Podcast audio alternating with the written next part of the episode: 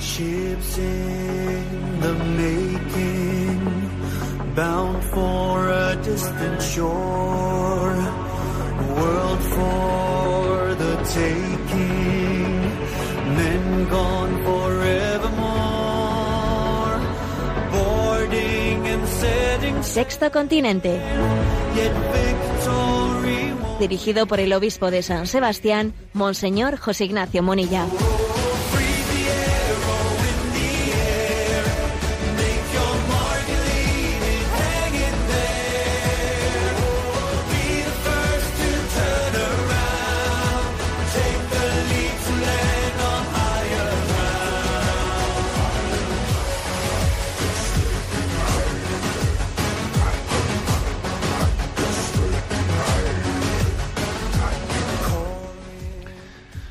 Un cordial saludo a todos los oyentes de Radio María. Un día más, con la gracia del Señor, nos disponemos a realizar este programa llamado Sexto Continente, que lunes y viernes de 8 a 9 de la mañana, una hora menos en las Islas Canarias, realizamos en directo aquí en Radio María España.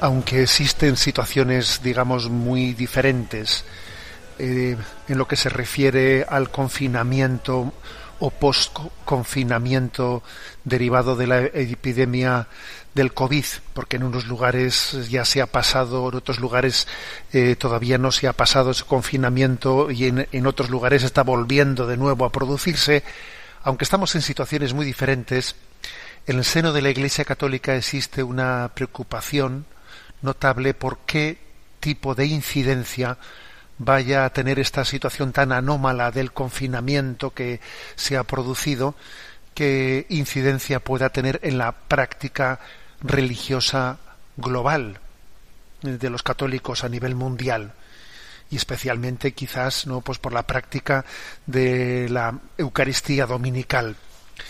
En algunos lugares se dan algunas cifras muy preocupantes, como por ejemplo en algunos lugares de Italia se hace la estadística de que después del fin del confinamiento y después del reinicio del culto público eh, ha sido un 50% más o menos de los, de los practicantes habituales los que se han reincorporado a la, a la liturgia dominical.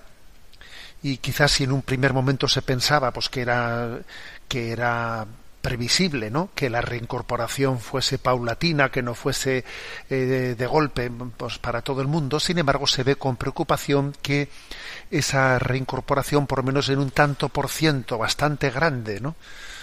Eh, de los habituales, de los católicos habituales en, en las Eucaristías dominicales, no termina de producirse. Existe una preocupación de si eh, el miedo generado por esta pandemia, si el desorden generado en los hábitos, porque también nuestra vida religiosa, obviamente, ¿no? La llevamos adelante desde determinados hábitos en los que hemos ordenado nuestra vida, poniendo a Dios en el centro. Cuando unos hábitos se desordenan, eh, no es tan fácil ¿eh? el retomarlos, sobre todo cuando estamos hablando de, de masas de gente, de una psicología de masas no es fácil re reordenarlos y reorientarlos. Y por esto existe en la Iglesia esta preocupación. En días anteriores eh, compartía en redes sociales un comentario que, que realizó el cardenal Ulrich, que es el arzobispo de Luxemburgo, que es también presidente de, las conferen de la Conferencia Episcopal Europea. Bueno, pues él eh, mostraba su preocupación porque esta pandemia del coronavirus haya podido haber acelerado la secularización de Europa en diez años, decía él, ¿no? Y hablando y compartiendo sobre este no retorno a la liturgia dominical de una parte importante, por el momento por lo menos, ¿no? por el momento de un no retorno de una parte importante de los que hasta ahora habían sido católicos practicantes, él compartió la siguiente reflexión, que los que venían a misa por motivos culturales tal vez ya no vendrán, porque, porque esta crisis también pone a prueba cuáles son los cimientos de nuestra religiosidad. Claro, si los cimientos de nuestra religiosidad eran fundamentalmente eh, culturales, sociológicos, eh, pues es muy posible que esta crisis se lleve por delante nuestra práctica religiosa. Ahora, si por el contrario, ¿no? Los cimientos de nuestra vivencia de la Eucaristía, pues no son eh, sociológico-culturales, sino que son existenciales, ¿no? Son teologales. Obviamente no habrá pandemia que sea capaz de arrancarnos de, fundar nuestra vida en, la Eucaristía. Por eso cuando compartí ¿no? esta reflexión, que es una, bueno, pues obviamente es un, es un, temor que ojalá no se llegue a, a, constatar, ¿no? Porque es posible que también todavía haya una parte importante de la población que esté bajo la tentación del temor. A ver, el temor es una tentación, es una tentación ante la que hay que estar muy, muy atentos. ¿no? Bueno, pues eh, en la, reflexión que compartí en redes, ¿no? al mismo tiempo que, que daba cuenta de esta afirmación hecha por el cardenal arzobispo de Luxemburgo fue la siguiente expresión, es una conocida expresión. El cristiano del siglo XXI será místico o no será es que quizás estamos en un momento en el que el cristianismo sociológico tiene poca, eh, no, tiene lugar. El cristianismo del siglo XXI o será místico o no será, o, o se habrá fundado en una profunda experiencia de encuentro personal con Jesucristo, o será imposible que se sostenga. Al final hay una, una importancia de un encuentro personal, que eso es lo que se llama místico, es decir, la, experiencia de un encuentro personal con Cristo. O tenemos ese encuentro personal, o si nuestra religiosidad está basada únicamente eh, pues en tradiciones, que son importantísimas, por cierto, las tradiciones, pero si no han llegado al encuentro personal, no nos mantendremos en medio de tantas dificultades. Por eso, ¿no? Esta situación que hemos vivido y seguimos viviendo puede ser, está siendo utilizada por el maligno, ¿no? Como una, como una oportunidad para descar, descarrilar, descarrilar la vida religiosa de muchos millones de personas, pero también en la providencia divina esta situación está siendo conducida para autentificar la experiencia religiosa de muchos millones de personas Existen dos tácticas, obviamente, ¿no? La táctica del maligno que aprovecha la pandemia para descarrilar la práctica religiosa. Y existe también la providencia, una providencia que conduce esta crisis para que sea una oportunidad, un tiempo de gracia, de un encuentro con el Señor, de una verdadera experiencia mística con Él. Bien, sirva, ¿no? Este este comentario de entrada en el día de hoy que, que desarrollaremos ahora posteriormente en este programa de Sexto Continente. Sexto Continente que tiene interacción con los que sois usuarios eh, de Instagram y de Twitter a través de la cuenta arroba obispo munilla, con los que sois usuarios de Facebook a través del muro que lleva mi nombre personal de José Ignacio Munilla. Recuerdo, como siempre hago, que hay una página web www.enticonfio.org en la que tenéis entrelazados pues todos los materiales de evangelización que hemos ido generando y están a vuestra a vuestra disposición. ¿Y qué primer tema eh, elegido eh, pues para el día de hoy? Bueno, pues en la línea de ese comentario que hemos hecho en la entradilla, en esa línea, Hemos recibido esta semana pasada una carta muy interesante, la hemos recibido todos los obispos del mundo. Una carta que está fechada, eh, está fechada el 15 de agosto, pero la verdad es que es, en este momento en el que en el que está llegando, puesto que el, que el Santo Padre eh, aprobó, eh, bendijo esta carta en la audiencia del 3 de septiembre que el Santo Padre concedió al cardenal Robert Sara, cardenal precepto de la Congregación de la Liturgia. Bueno, pues eh, por lo tanto hemos recibido esta carta del cardenal precepto de la Congregación de la Liturgia dirigida a todos los obispos del mundo, en la que, en la que nos, nos comparte algo importante, ¿no? importante, es el volver a la Eucaristía y lo fundamenta, etcétera, ¿no? Bien, vamos a abordar esta carta y a desmenuzar sus, eh, contenidos principales. La carta comienza diciendo que debido a la pandemia, pues se han producido alteraciones en muchos aspectos de la vida eh, familiar, económica, laboral y, por supuesto, en la dimensión litúrgica, ¿no? ¿Por qué? Para impedir el contagio del virus ha sido necesario un rígido distanciamiento social que ha tenido repercusión pues en, en, un aspecto fundamental de la vida cristiana. ¿Y qué aspecto es este? Pues es el que dice Mateo 18:20, donde dos o tres se reúnen en mi nombre, ahí estoy yo en medio de ellos. Entonces, claro, fijaros si este tema de eh, la pandemia del virus y la distancia social, etcétera, pues ha podido afectar algo, algo que es nuclear al Evangelio donde dos o tres están reunidos en mi nombre, allí estoy yo en medio de ellos. Obviamente eso se ha visto afectado, ¿eh? afectado. ¿Por qué? Porque existe una dimensión comunitaria importante en nuestra visión de fe, a la cual muchas veces no le damos suficiente importancia, ¿no? Entonces continúa y dice la carta. La dimensión comunitaria tiene un significado teológico. Dios es relación ¿eh? de personas en la Santísima Trinidad crea al hombre en la complementariedad relacional entre hombre y mujer, porque no es bueno que el hombre esté solo. No es bueno que el hombre esté solo. ¿eh? Y el mismo Jesús, pues en, su, en el inicio de su ministerio público, fue llamando a grupos de discípulos y que generaran una comunidad y les pidió que hiciesen un rebaño, ¿no? que, que conformasen la iglesia la iglesia y que así de esa manera se preparasen para, para esa gran Jerusalén del cielo, que esa gran asamblea, asamblea, ¿no?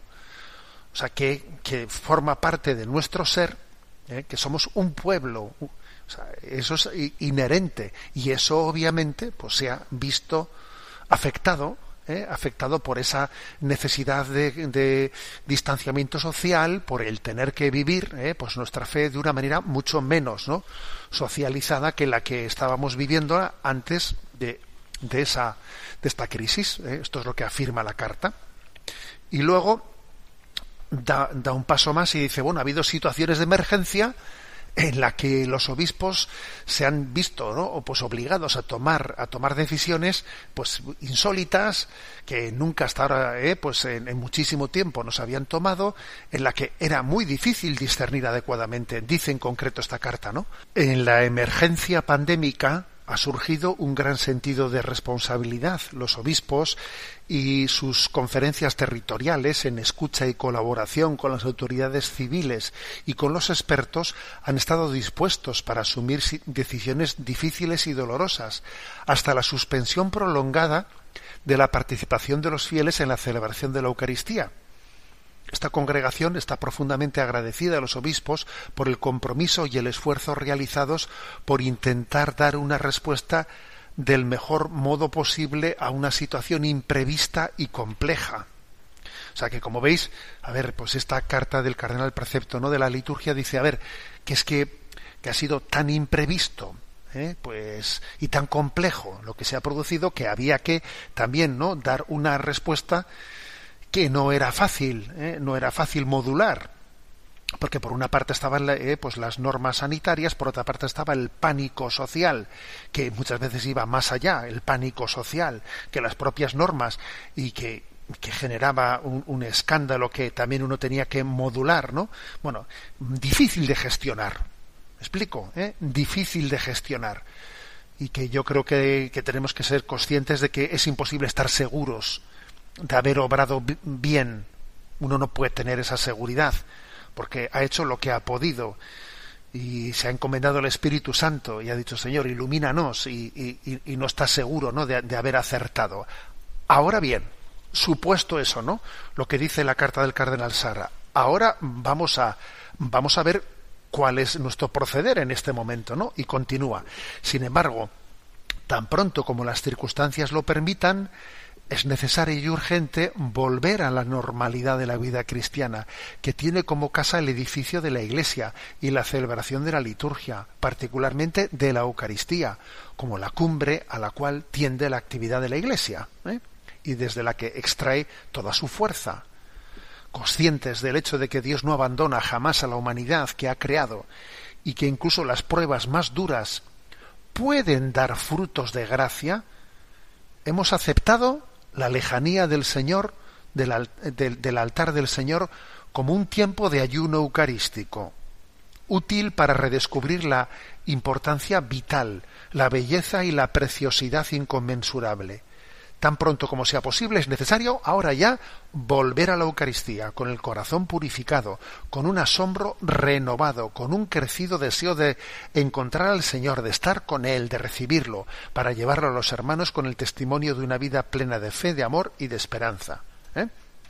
O sea que como veis la carta dice, a ver, que, que Dios es providente y que Dios también nos ha purificado, nos ha autentificado, nos ha, o sea que este este momento que ha sido muy delicado el gestionarlo, sin duda en el designio de Dios ha sido un tiempo de gracia para autentificar nuestra experiencia religiosa. Ahora bien, cuidadito ahora con quedarse atrapados en una situación eh, y, y, hacerla y hacerla permanente o cuasi permanente. No, no, a por la normalidad. Vamos a por ella. ¿Mm? Entonces, para eh, argumentar, ¿no? Argumentar teológicamente el por qué tenemos que apostar por esa normalidad y no quedarnos hoy apoltornados y sentirnos cómodos, ¿no? Y sentirnos cómodos en, en una situación de, de, confinamiento que a veces, ¿no? Pues puede, ¿no? Convertirse en un apego y hay que tener cuidado con esto, porque estar confinado es muy sacrificado, sí, pero también puede convertirse en un apego. ¿eh? En una zona, digamos, en la que no arriesgo nada y me quedo ahí tranquilo. ¿eh? Bueno, pues para argumentar eh, teológicamente, el cardenal Sara en esta carta eh, recurre al mm, non possumus tan conocido de los mártires de Abitinia. Los mártires de Abitinia, a inicios del siglo XIV, respondieron a sus jueces que les decían que no les permitían la Eucaristía, respondieron con serena determinación, ¿no? incluso de frente a sabiendo que les iban a condenar a muerte, ¿no? Y, formularon aquella famosa frase: "Sine dominico non possumus". O sea, sin el domingo, sin el domingo, sin el día del Señor, no podemos vivir y la riqueza de, de, de esta expresión pues se, se, nos ofrece hoy no como una como una reflexión en esta carta. Una brevísima expresión sine dominico non possumus no podemos vivir sin la Eucaristía sin el día del Señor no bueno pues tiene una gran mm, el cardenal Sara ha querido como desmenuzar esta expresión ¿eh? hacer una pequeña catequesis desmenuzada. ¿Qué significa esto de sine dominico non possumus? Entonces, bueno, pues la desmenuza, la desmenuza en seis puntos. Primero, no podemos vivir, ser cristianos, realizar plenamente nuestra humanidad y sus deseos de bien y de felicidad que habitan en el corazón sin la palabra del Señor, que en la celebración toma cuerpo y se convierte en palabra viva, pronunciada por Dios para quien hoy abre su corazón a la escucha. O sea, así de claro. O sea, que nosotros no podemos vivir sin la luz de la palabra de Dios que ilumina nuestra vida. Ese sine dominico non possumus primeramente se, se refiere a sin la luz de la palabra. Lámpara es tu palabra para mis pasos, luz en mi sendero. Nosotros no caminamos en oscuridad, caminamos a la luz de la palabra de Dios. ¿Mm? Somos el pueblo de la palabra, de la palabra revelada. Segundo significado ¿no? de ese sine dominico non possumus. No podemos vivir como cristianos sin participar en el sacrificio de la cruz, en el que el Señor Jesús se da sin reservas para salvar con su muerte al hombre que estaba muerto por el pecado el Redentor asocia así a la humanidad y la conduce al Padre en el abrazo del crucificado encuentra luz y consuelo todo sufrimiento humano. Es decir, ese no podemos, es decir, es que sin el sacrificio de Cristo, porque cada vez que celebramos la Eucaristía nos estamos haciendo eh, coetáneos, nos hacemos presentes a ese momento del Calvario en el que Jesús ofrece su vida al mundo, ofrece su vida al Padre por la salvación del mundo, es que sin eso no podemos vivir. Necesitamos abrazar todas nuestras cruces a la cruz de Jesús. Sin ese abrazo de, nuestra, de la cruz de nuestra vida, la cruz de Cristo, la cruz de nuestra vida es insoportable. Es insoportable. Una cruz sin Cristo es, insoportable. Luego, segunda razón, ¿eh? mejor dicho, segundo significado de esta frase, ¿no? De los mártires de Abitinia, sine dominico non possumus. En tercer lugar, no podemos, sin el banquete, sin el banquete de la Eucaristía, mesa del Señor, a la que somos invitados como hijos y hermanos para recibir al mismo Cristo resucitado, que está presente en su cuerpo, sangre, alma y divinidad, en la que el pan del cielo, que nos sostiene en los gozos y en las fatigas de la peregrinación, nos, acompaña, ¿no? Nos acompaña en la vida terrena. Es decir, que es un banquete en el que del que necesitamos participar. Nos sentamos a una mesa, ¿eh? nos sentamos a una mesa como hijos. Es la dimensión del banquete, ¿no? La dimensión de, de que yo no, no, camino en solitario. Participo de una comunión, diciendo, me voy ya de la común unión, ¿eh? de la común unión en Cristo. Yo no soy un francotirador. soy invitado a sentarme a una mesa. Y es una gozada poder sentarse a una mesa que está compartida por Jesús, por sus apóstoles, por, por, los, por los santos y por, mis, y por todos mis hermanos y mi familia, que somos peregrinos. Es que cada vez que vamos a la Eucaristía y ahí nos reunimos, es una gozada sentarse, ¿no? Sentarse ¿Cuántos estabais en el, banquete de este domingo? pues nos hemos sentado tantos al banquete. Es que así tenemos que pensar, ¿no? En esta clave. Hemos ido, nos hemos sentado a un banquete. Hemos participado de esa mesa del banquete. Esta es la tercera dimensión. ¿eh? Primero, ¿eh? hemos dicho, la primera dimensión de la Eucaristía es la a la que no podemos renunciar, es como es el lugar en el que recibimos la luz de la palabra. Segundo, el sacrificio de Cristo, al que unimos nuestra cruz. Tercero, participar formando parte de los miembros que han sido invitados a un banquete, en esa comunión, que es un privilegio, ¿no? Sentarnos a esa mesa. Cuarto lugar, dice el cardenal Sara. No podemos sin la comunidad cristiana, la familia del Señor. Tenemos necesidad de encontrar a los hermanos que comparten la filiación divina, la fraternidad de Cristo, la vocación y la búsqueda de la santidad y de la salvación de sus almas en la rica diversidad de edad, historias personales, carismas y vocaciones. es decir, que además de sentarnos al banquete, al banquete, eh, la Eucaristía dominical nos da conciencia de que formamos, parte de una comunidad cristiana en la que hay vocaciones distintas, carismas distintos, somos un cuerpo místico en el que todos nos compensamos, todos nos, nos compenetramos. ¿eh? Y hay de todo, en ese cuerpo místico hay de todo. ¿eh? Unos que tienen un carisma, otros que tienen otro, nos necesitamos mutuamente. ¿eh? La iglesia, la iglesia es una familia que, que, tiene una gran diversidad en sus carismas, ¿no? Y aquí no sobra nadie, no sobra nadie. Todos los carismas que son de Dios son necesarios para la conformación, ¿no? Esto es importante, que a veces en nuestro concepto individualista parece que los demás nos estorban. Ojo, a nosotros no nos estorban los demás. ¿eh? Quinto aspecto. No podemos sin la casa del Señor que es nuestra casa, sin los lugares santos en los que hemos nacido la fe, donde hemos descubierto la presencia providente del Señor y hemos descubierto el abrazo misericordioso que levanta al que está caído, donde hemos consagrado nuestra vocación en la vida religiosa, al matrimonio, donde hemos suplicado, dando gracias, donde hemos reído, donde hemos llorado, donde hemos confiado al Padre nuestros seres queridos que ya han finalizado su peregrinación en la tierra. O sea, es decir, que no que no podemos no queremos, ¿no? Renunciar a los lugares sagrados, a los lugares sagrados, a ese templo sagrado, ese lugar en el que, que ha sido testigo de tantos momentos intensos de nuestra vida, ¿no? que uno puede hacer una comunión espiritual, claro que puede hacerla en, en la situación, en la situación que sea, eh, pues bueno, que lo justifique, ¿no?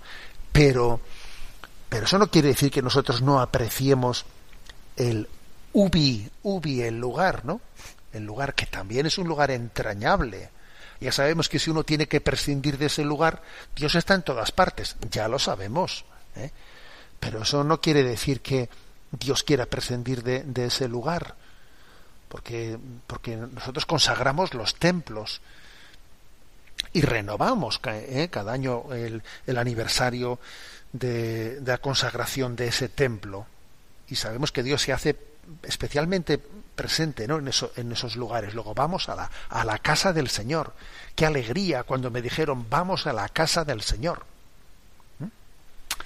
Y por último, eh, la, la, sexta explicación que da el cardenal Sara de qué significa ese non possumus, dice, no podemos sin el día del Señor, sin el domingo que da luz y sentido, a la sesión de los días de trabajo y de las responsabilidades familiares y sociales. Es decir, que es que también, que es que también el, el domingo no solo es la celebración eucarística, es que es destacar que el domingo es el día del Señor que cumplir el precepto dominical no es únicamente ir a misa, sino vivir el domingo dándole el sentido al domingo entero, de que es el día del Señor.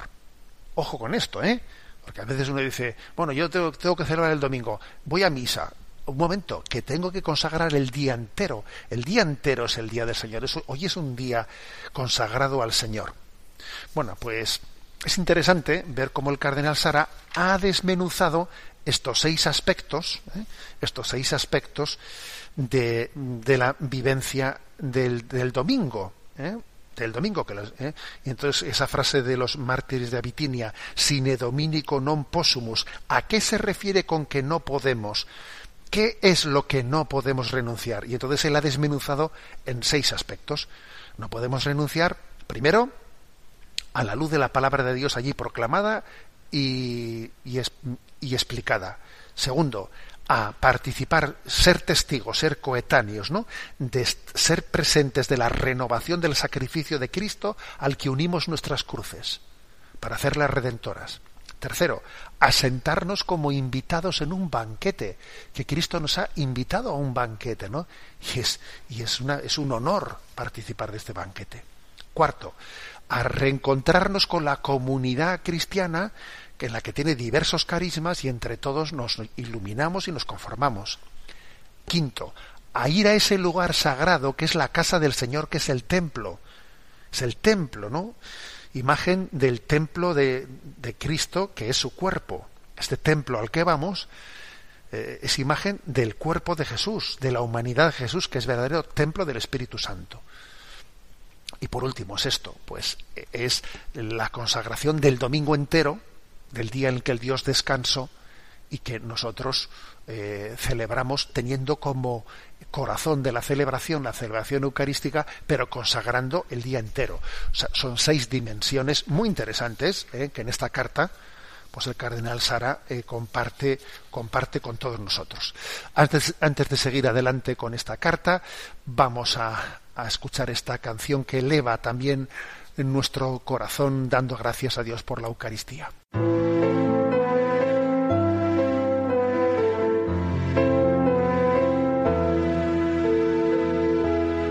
te quiero contar, Jesús amigo, que contigo estoy feliz. Si tengo tu amistad, lo tengo todo pues estás dentro de mí.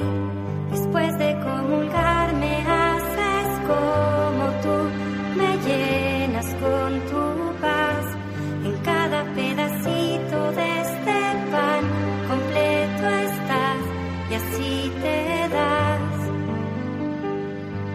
Estás ahí por mí porque conoces que sin ti pequeño soy. Y ahora en adelante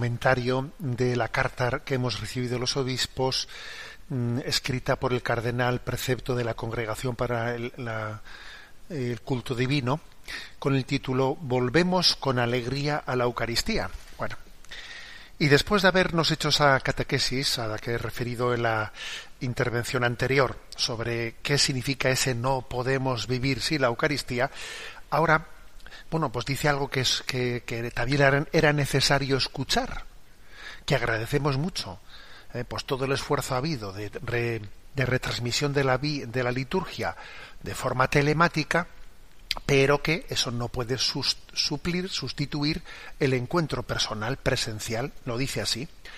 Aun cuando los medios de comunicación desarrollen un apreciado servicio a los enfermos y a aquellos que están imposibilitados para ir a la iglesia, y han prestado un gran servicio en la transmisión de la Santa Misa en el tiempo en el que no había posibilidad de celebrarla comunitariamente, ninguna transmisión es equiparable a la participación personal o puede sustituirla. Aún más, estas transmisiones por sí solas corren el riesgo de alejar de un encuentro personal e íntimo con el Dios encarnado que se ha entregado a nosotros de un modo, no de un modo virtual, sino realmente. ¿eh? El que come mi cuerpo y bebe mi sangre habita en mí y yo en él. Este contacto físico con el Señor es vital, indispensable, insustituible. Una vez que se haya identificado y adoptado las medidas concretas para reducir al mínimo el contagio del virus, es necesario que todos retomen su lugar en la asamblea de los hermanos, redescubran la insustituible preciosidad y belleza de la celebración, requieran y atraigan con el contagio del entusiasmo a los hermanos y hermanas desanimados, a los que se hayan quedado asustados, ausentes, distraídos durante mucho tiempo. ¿eh? O sea, eh, hasta aquí está este párrafo que he leído, no se puede ser más claro. A ver, que eh, la presencia física, presencial, es eh, dispensable, es sustituible, pues cuando hay una razón, seguro que estará ahora mismo más de un oyente que está escuchando este programa diciendo, pues ya me gustaría mi poder ir.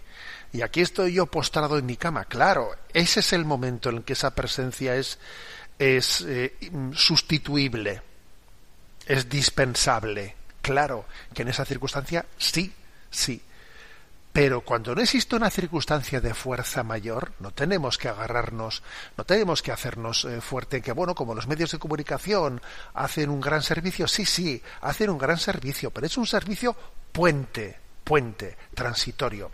Que por cierto, que por cierto, os recuerdo como en aquel momento de confinamiento en el que la, práctica totalidad de los fieles asistían a la liturgia de manera telemática, recuerdo que el propio cardenal Sara eh, nos envió a todos un aviso del que yo me hice eco eh, también en este programa diciendo que no tiene sentido que uno eh, participe telemáticamente pues por, por internet o por YouTube de una misa que no, que, que no sea emitida en directo o sea, que se haya sido grabada, haya quedado ahí grabada, y entonces yo posteriormente estoy viendo una misa que quedó grabada. No.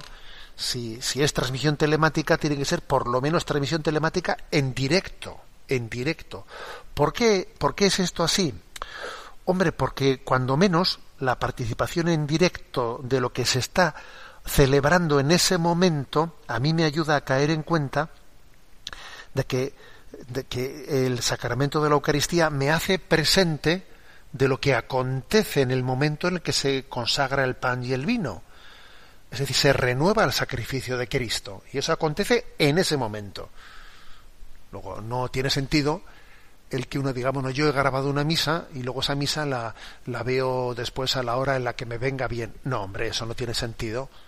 La misa por YouTube, por YouTube o por donde sea, pero la ves en directo, en directo. ¿eh? Vale.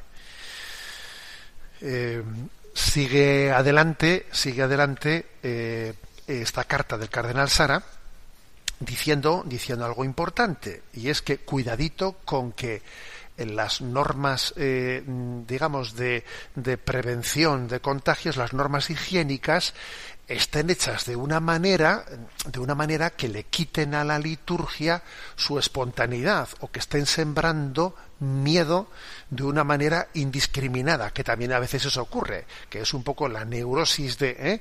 de algunos que, que, tienen demasiado miedo, que, que, implementan unas, unas normas que no son las que se han dicho que hay que implementar, sino que van más allá de, ¿eh?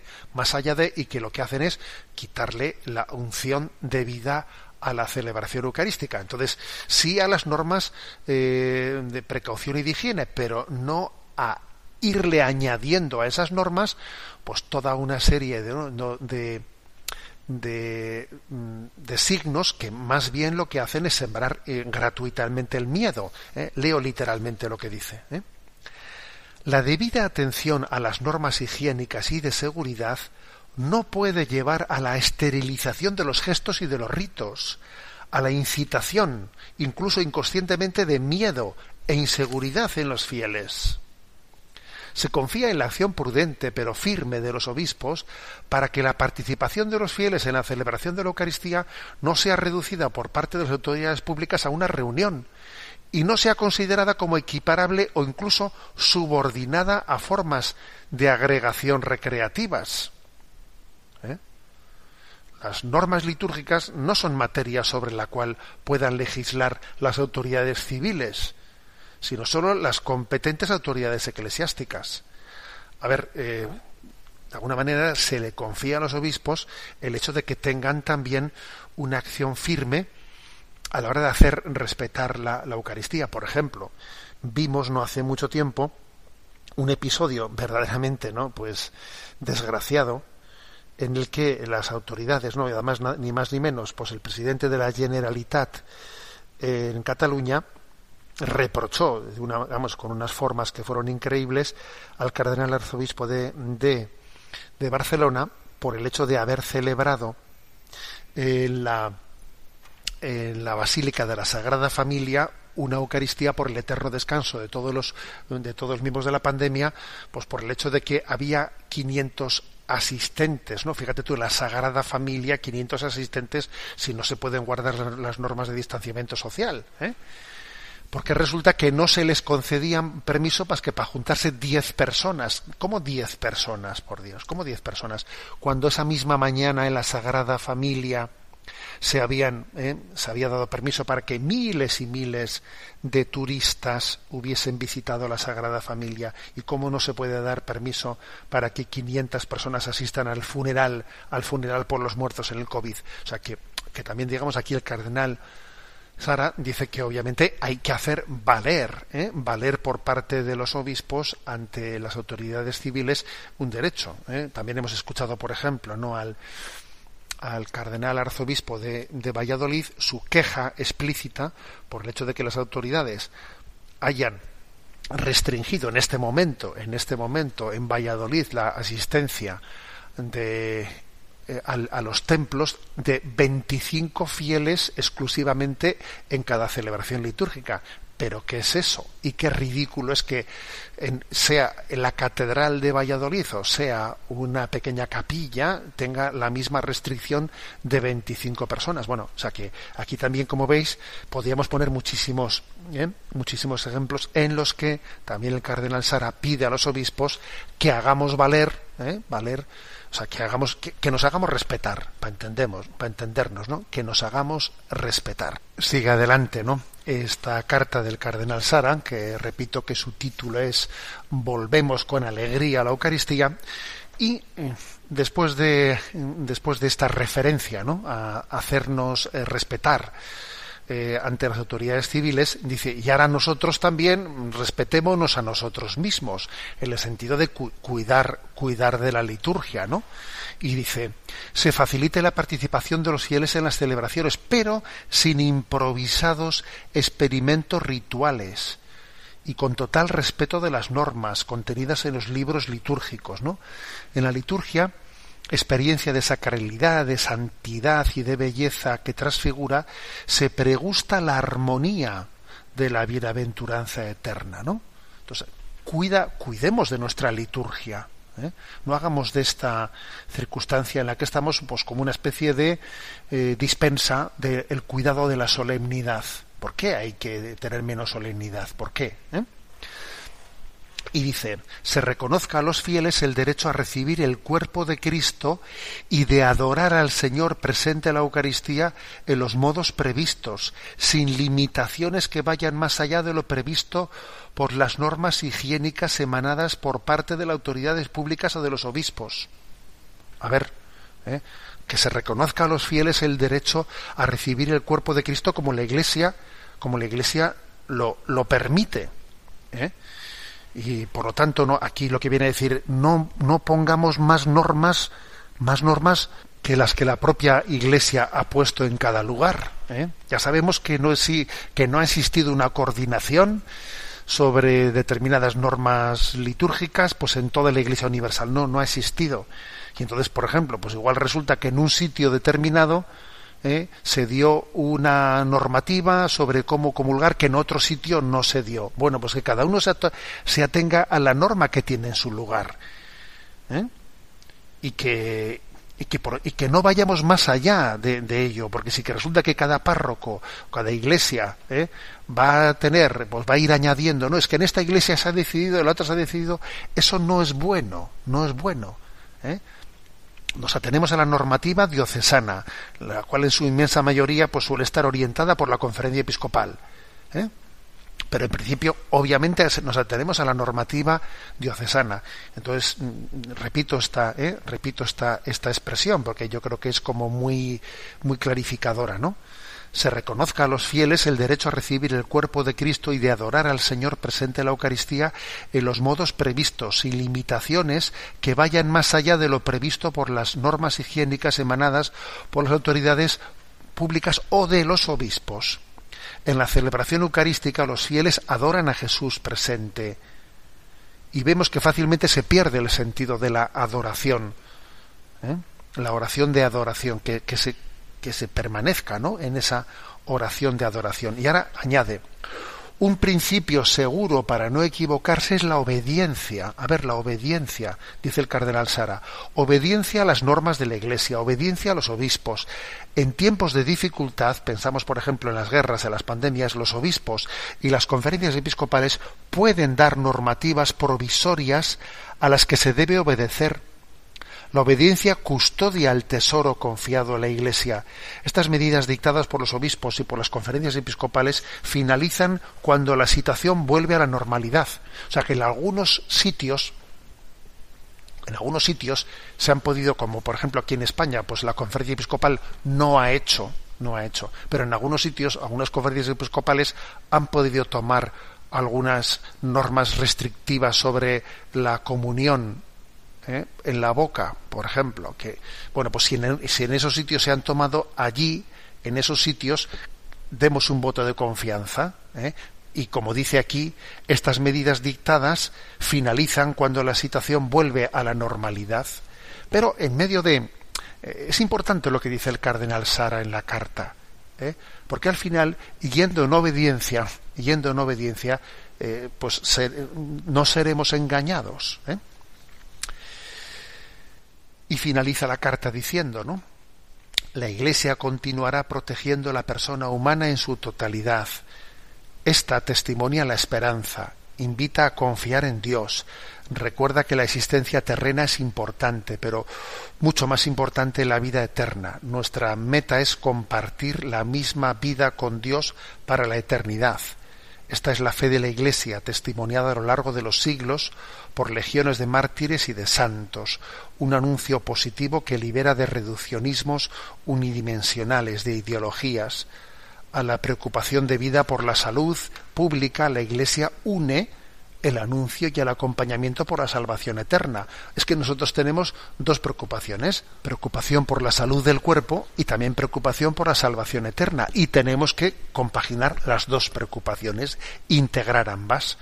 Y por eso termina la carta diciendo el cardenal Sara, continuamos pues confiándonos a la misericordia de Dios, invocando la intercesión de la bienaventurada Virgen María, salus infirmorum, et auxilium Christianorum, por todos aquellos que son probados duramente por la pandemia y por cualquier otra aflicción. Bueno, como os digo, una carta que hemos recibido con el título de Volvemos con alegría a la Eucaristía, que nos puede, sin duda alguna, que nos, que nos puede hacer un bien grande por centrar ¿no? la importancia y el valor de la Eucaristía en este, en este momento te invito a levantar tu corazón cantando aleluya a Dios.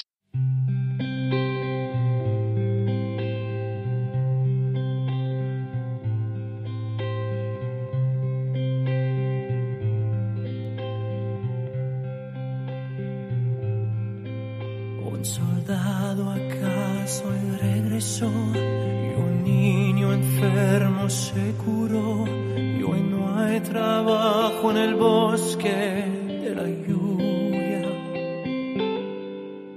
Un desamparado se salvó por causa de una buena acción y hoy nadie lo repudia.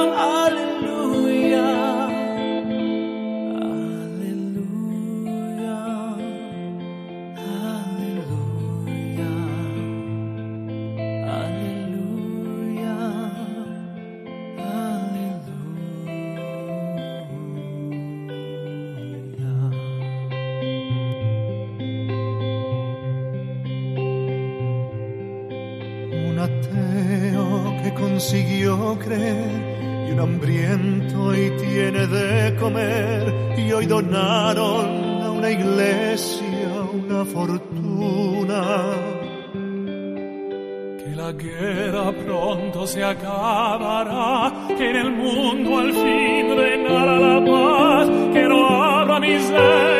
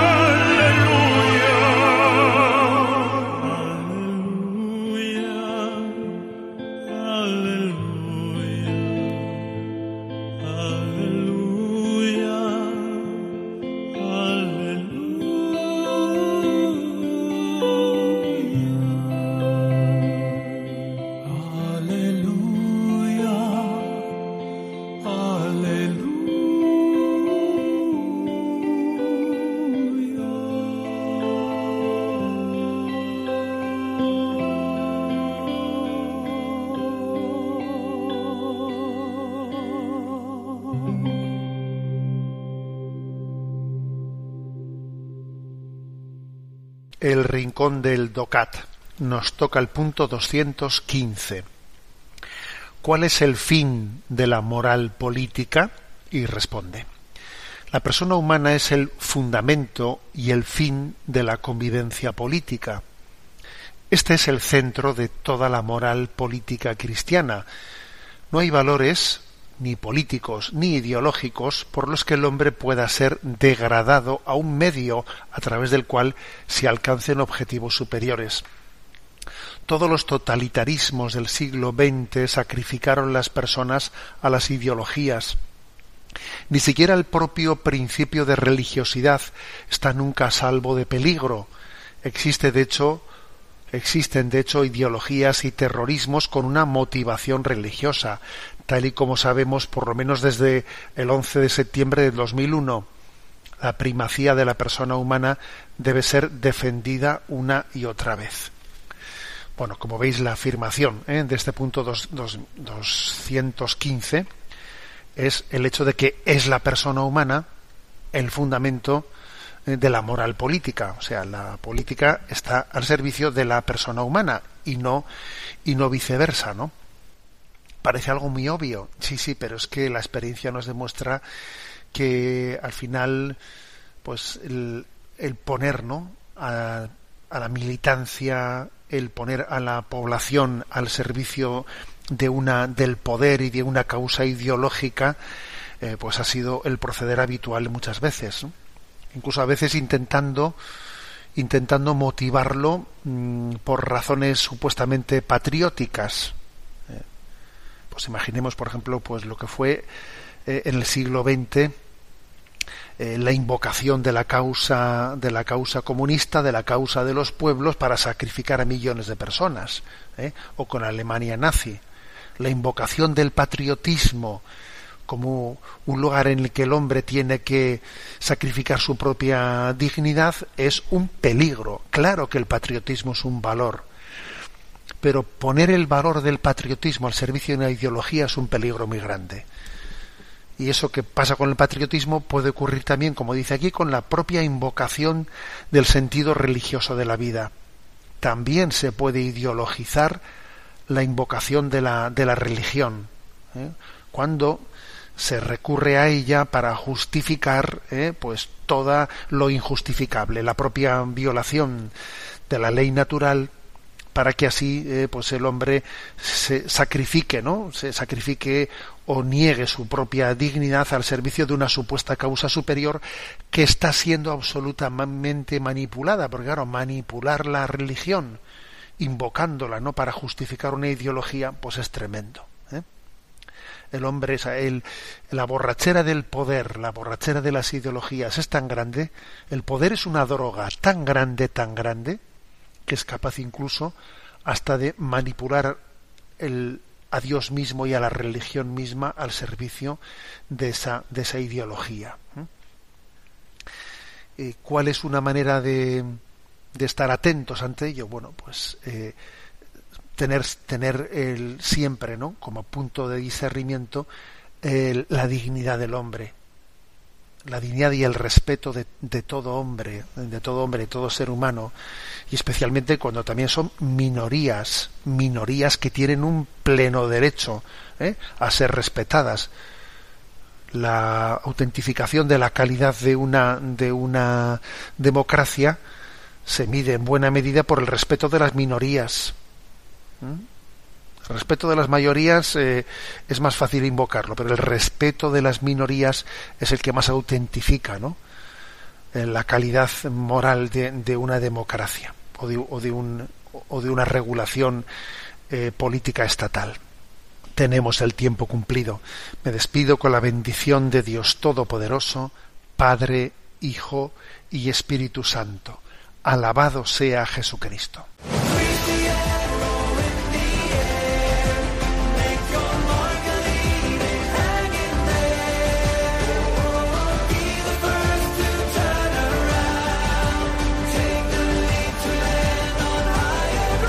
Y así finaliza en Radio María, Sexto Continente, un programa dirigido por el obispo de San Sebastián, Monseñor José Ignacio Monilla.